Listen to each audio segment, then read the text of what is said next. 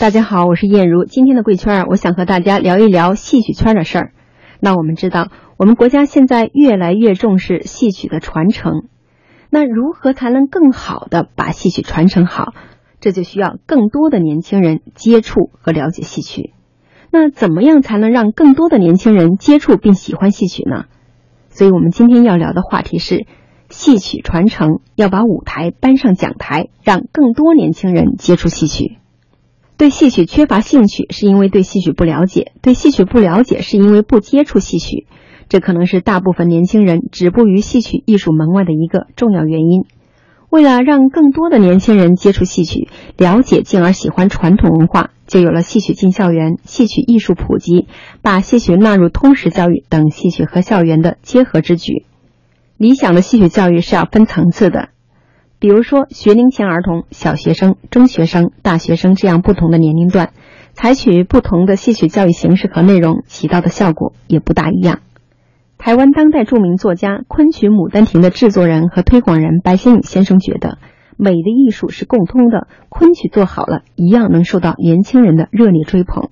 像昆曲这样的一个一个剧种，呃，我们这个戏别忘了是是一个三天三天晚上。九个小时的大戏，要现代的年轻人，现在大学生在里边坐三个晚上，坐九个钟头，不是件容易的事情。嗯，去大学巡演下来，百分之九十没看过昆曲的，而能够被这个这个戏吸引住，到现在一样。我们刚刚在这个杭州大剧院演出，有每天有八百多个他们的高校学生，像那个中国美院几百个去。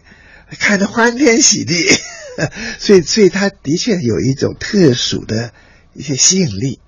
为什么教育环节里试图激发年轻人戏曲兴趣的努力收效并不明显？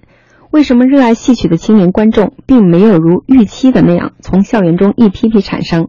原因就在于现在的许多学校开设的戏曲鉴赏类课程，教授的只是戏曲发展史以及一些凝聚的主题思想、情节结构、语言特色赏析。这和教授唐诗、宋词、明清小说等并没有多大的区别。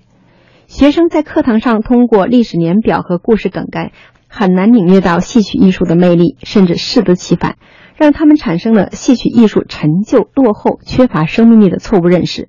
这种教学忽略了戏曲艺术的核心——声腔音乐。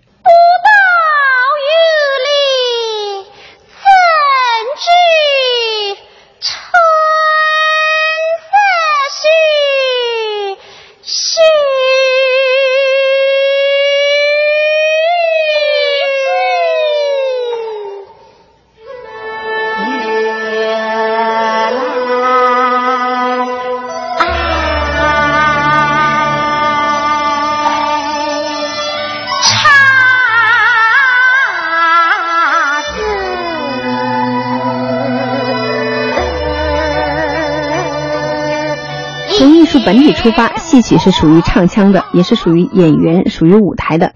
戏曲教育一定要从戏曲艺术的本体出发，扩大学生与戏曲的接触面，丰富讲台的手段构成。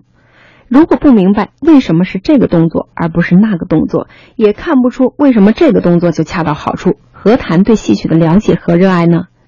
如果仅仅局限于枯燥的讲义和知识性的灌输，哪怕青年人就在戏曲鉴赏的课堂上离讲台咫尺之近，离真正的戏曲艺术也有百里千里之遥。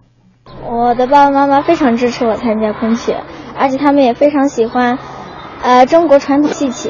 我对昆曲的感觉吧，有的时候有点觉得有点枯燥，但是有的时候呢，就觉得很有趣。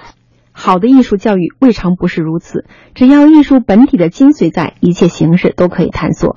三尺讲台之上，要让学生们知道历史中的戏曲，了解戏曲的历史，知道它怎样演变，如何传承。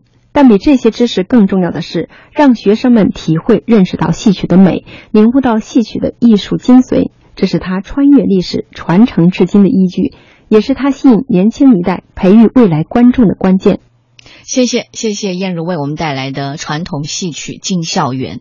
最近呢也收到一位呃听众哈送来的大美昆曲。其实昆曲真的很美，我觉得对于所有的这种戏曲来说，我可以坐在剧院，然后完全去欣赏一部昆曲，我从来不会觉得它的节奏慢或什么的。